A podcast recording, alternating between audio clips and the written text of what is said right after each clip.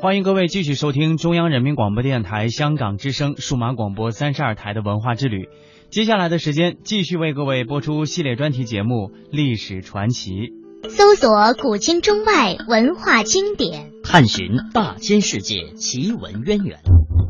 这里有你所不知的文化背景，这里有你想感知的奇葩文化。奇葩文化之旅，文化文化故事会。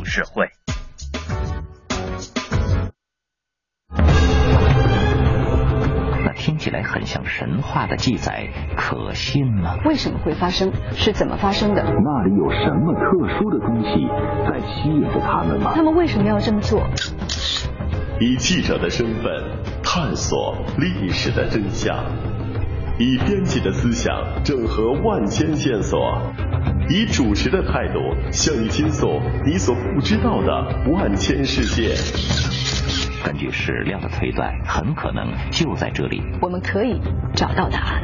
他们将深入古老洞穴，搜寻黑暗中隐藏的真相。欢迎您和我们一同感受真相大白的震惊和快意。关注历史传奇，知晓历史背后的故事。历史传奇，历史传奇。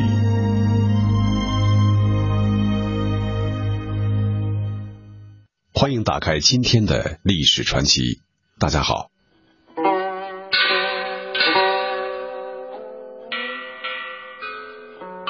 韩非，战国后期重要的思想家，韩国的贵族，后世呢也称他为韩非子。他和李斯都是荀子的弟子。当时韩国很弱，常受邻国的欺凌，他多次向韩王提出富强的计策。但是未被韩王采纳。韩非写了《孤愤》《五度》等一系列文章，这些作品后来即为《韩非子》一书。秦王嬴政读了韩非的文章，极为赞赏。他对左右说：“寡人得见此人与之有死不恨矣，大有相见恨晚之意。”可是韩非到了秦国之后，并没有如秦王所言的那样，反而被投进牢狱，不久就被处死了。有关他的死因，从西汉开始就有不同的说法。历史传奇首先为大家讲述韩非为何被杀。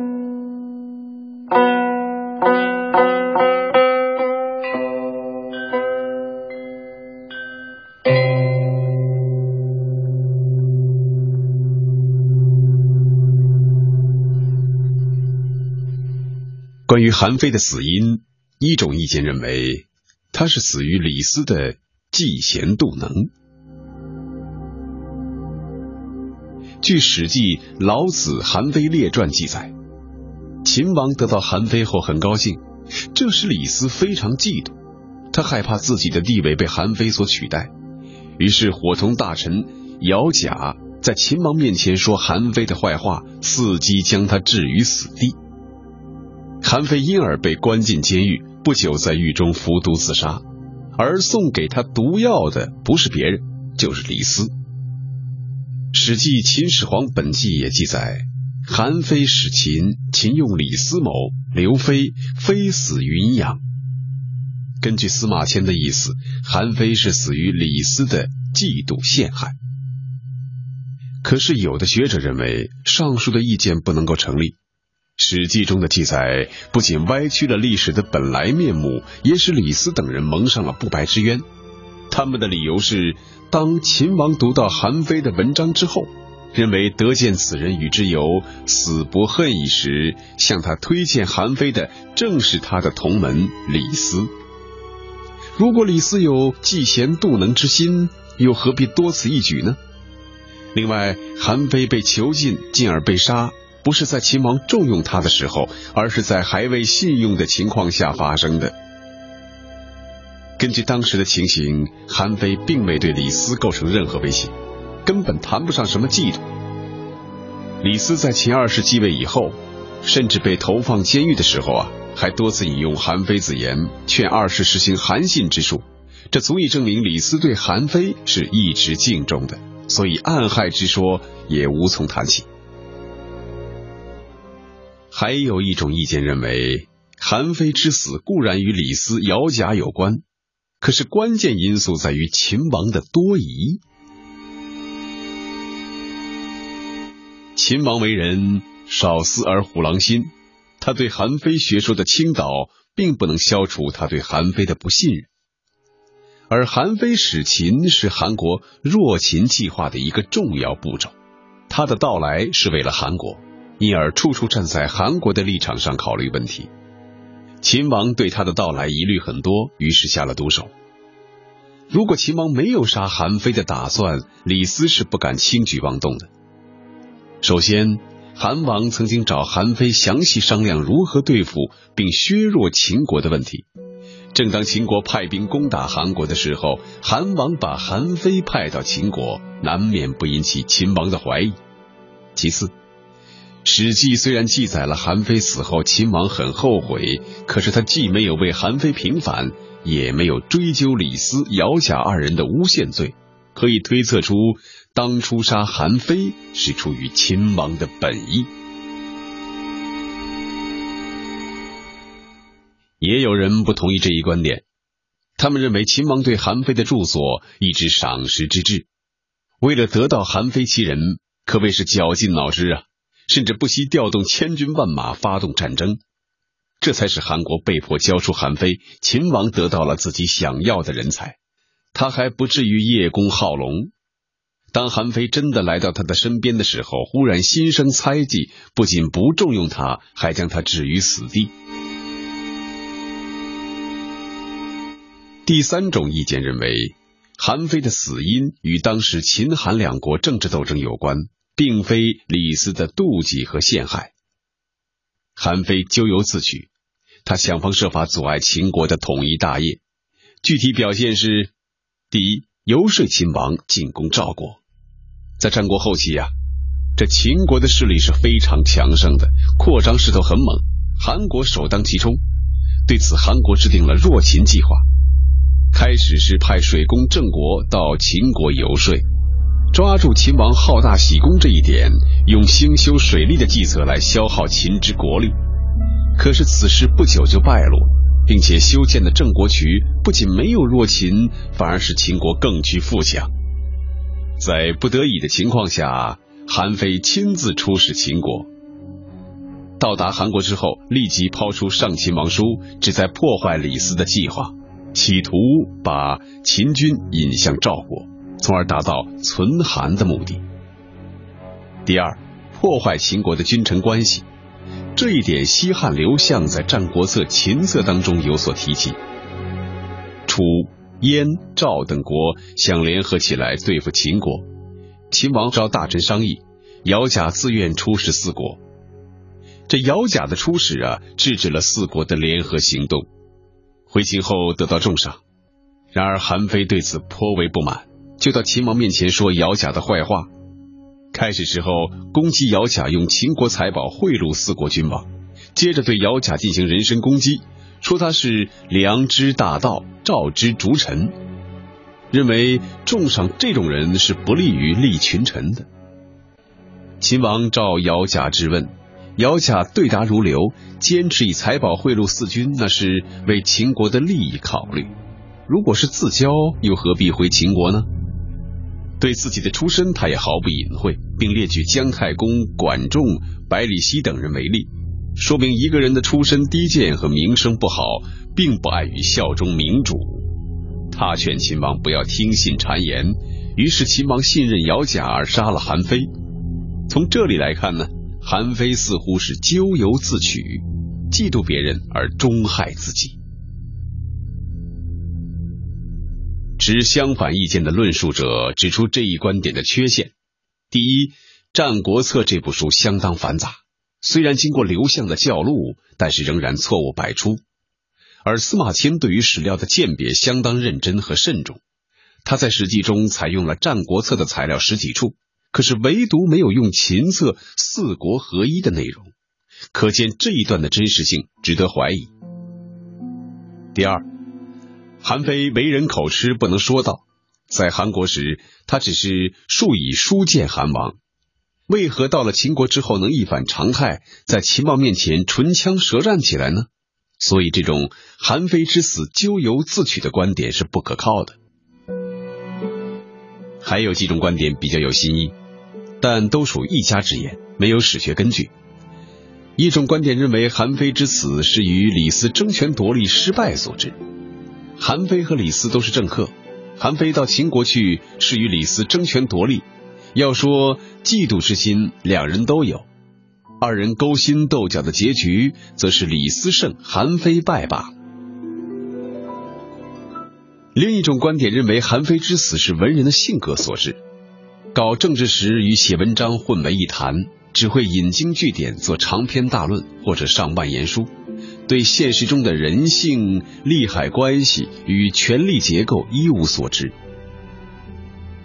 秦王作为一名政治家，他对韩非学说的倾倒。但并不能消除对韩非的不信任，他需要的是能够实现他统治野心的工具，不能充当这种工具的人，不论学问多好，也没有存在的价值。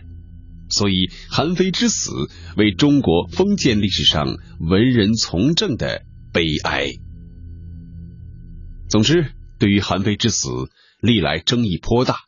或许。真实的历史总是被隐藏在各种各样被裁剪过的文字当中，也许我们永远都无法知道真相。韩非之死也就成了千古悬案了。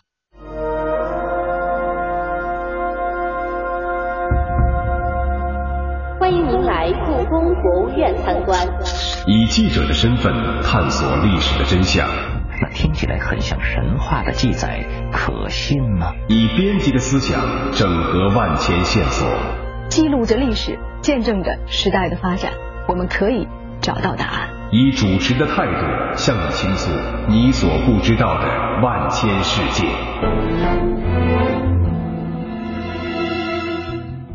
欢迎您和我们一同感受真相大白的震惊和快意。关注历史传奇，知晓历史背后的故事。历史传奇，历史传奇。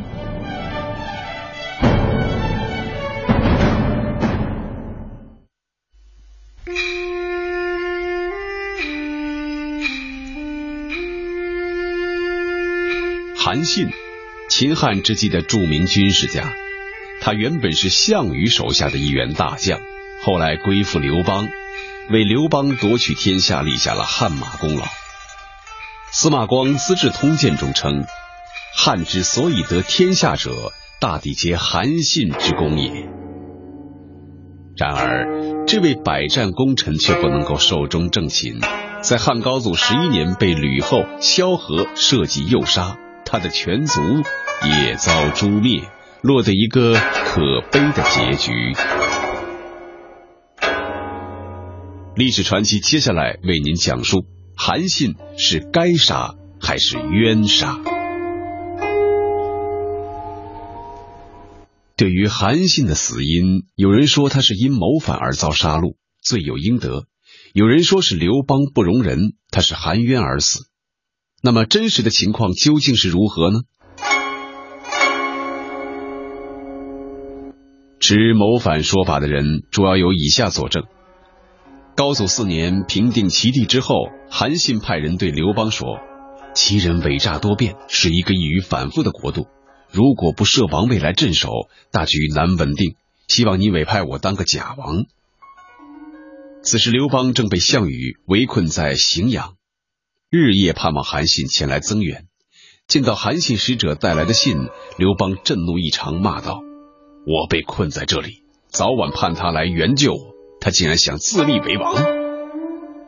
身旁的张良和陈平见势不妙，凑近他的耳朵说：“汉军正处困境不利，怎么能禁止韩信称王呢？不如做个人情，就此立他为王，好好善待他，让他为我们守一方之地。”刘邦经提醒，顿然醒悟，连忙改口说：“大丈夫平定了诸侯以后，就是真王了。”又何必还要当假王呢？于是他派张良复齐，立韩信为齐王。之后征调韩信的部队与项羽会战于垓下，大破项羽。楚汉之争结束之后，刘邦就把韩信安置在楚国为王，并且夺了他的兵权，而且从此埋下了对韩信的戒心。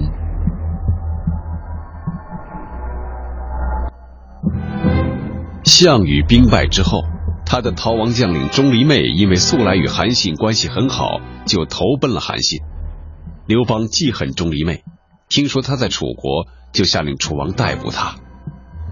公元前二百零一年，有人告韩信谋反，刘邦用陈平的计策，说天子要出外巡视会见诸侯，通知诸侯到陈地相会，其实是想要袭击韩信。刘邦将要到楚国时，韩信打算起兵谋反，但又认为自己无罪，内心非常矛盾。他想去拜见刘邦，又怕被擒。这个时候，有人向韩信建议：杀了钟离昧，去拜见汉高祖，高祖必定高兴，也就不用担心祸患了。于是，韩信把这件事与钟离昧商议。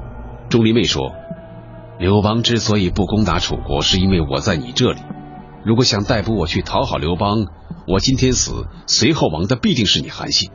看来你也不是一位德行高尚的人。结果钟离昧自杀而亡，韩信持钟离昧的首级去拜见刘邦。刘邦一见到韩信，就令武士把他捆绑起来，放在随从皇帝后面的副车上。韩信说：“果然就像人家说的，狡兔死，良狗烹，高鸟尽。”良公藏，敌国破，谋臣亡。现在天下已经安定了，所以我也应该死了。高祖刘邦却说：“哼，我抓你是因为有人告你谋反。”说完就给韩信戴上谢具。回到洛阳以后，刘邦没有马上杀掉韩信，而是赦免了他的罪过，改封他为淮阴侯，让他寓居长安，整天无所事事。不久以后，韩信的部将陈豨被封为巨鹿郡郡守，前来向韩信辞行。韩信辞去左右，拉着陈豨的手叹道：“你所管辖的地方是屯聚天下精兵的地方，而你又是陛下亲信宠爱的臣子。若有人说你谋反，陛下一定不相信；如果再有人告你谋反，陛下就会产生怀疑；如果第三次有人告你谋反，陛下定会大怒。”而亲率军队征讨，我为你在京城做内应，就可图谋天下。陈豨平素就了解韩信的才能，相信他的计谋，表示一切听从韩信的指示。后来，陈豨果然谋反，刘邦亲自率兵前去征讨，韩信称病不能随高祖出征，暗地里派人到陈豨处联络。韩信与家臣谋划，可以在夜里假传诏旨，设防那些在官府中的囚徒和官奴，率领他们去袭击吕后和太子，与叛将陈豨里应外合。这时，韩信的一位门客得罪了韩信，韩信囚禁了他，并准备杀他。那位门客的弟弟就向吕后密告韩信要谋反的事情。吕后打算把韩信召来，又恐怕韩信不肯就范。于是与相国萧何商议了一个对策，假装有人从皇上那儿回来，说陈豨已被杀死，让诸侯群臣都前来进宫朝贺。相国萧何欺骗韩信说：“虽然您有病，还是要勉强朝贺一下。”韩信入朝进贺，吕后派武士把韩信捆缚起来，在长乐宫中的中室里斩杀了他，并诛灭三族。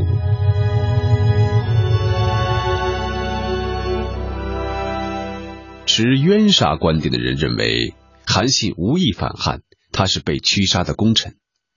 一些学者指出，所谓韩信密谋假传诏旨，设放官府中的囚徒和官奴，率领他们去袭击吕后和太子，并试图与叛将陈豨里应外合，都是没有实据的。首先，告发者是韩信准备处死的一个犯人的弟弟，有挟怨诬告的嫌疑。即使韩信确有密谋，也不可能让这个人知道。其次，当年韩信雄居其地，握有重兵，有人劝他反汉，并与楚国联合，三分天下称王。韩信却认为刘邦待他不薄，又不忍心背叛刘邦，在绝对有利条件下尚且不反，而在闲居长安、既无兵权又无武装的情况下，他为什么又要造起反来呢？再说韩信被擒之后，未经审讯，立即被斩于长乐宫中室。假设谋反有证据，为什么不昭示群臣呢？最后，刘邦平定陈豨是在高祖十一年年底，而韩信谋反却在第二年的正月。此时陈豨已经兵消瓦解，韩信又怎能与他里应外合呢？刘邦平叛归来之后，对于韩信的死，一喜且怜之。喜的是心腹之患已经除掉，怜的是大臣无辜遭诛杀。从这种心情也可以看出来，刘邦他本人呢。也并不认为韩信真会谋反。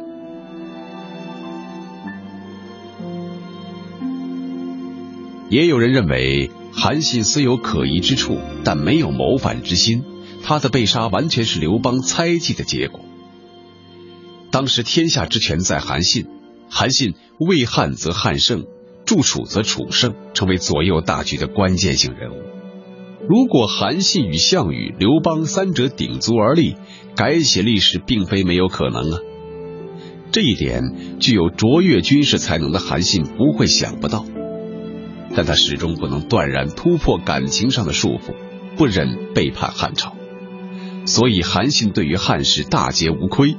但刘邦对于韩信早存防范猜忌之心，这早在楚汉争霸期间，他就两次夺走韩信所率的部队。垓下之战之后，刘邦马上削夺韩信的兵权。此后有人控告韩信图谋造反，刘邦根本不加核实，利用韩信朝见的机会予以逮捕。虽然查无证据，但仍削去王爵，改封淮阴侯。最后，韩信被牵连进陈豨叛乱事件之中，遭受一灭三族的惨祸。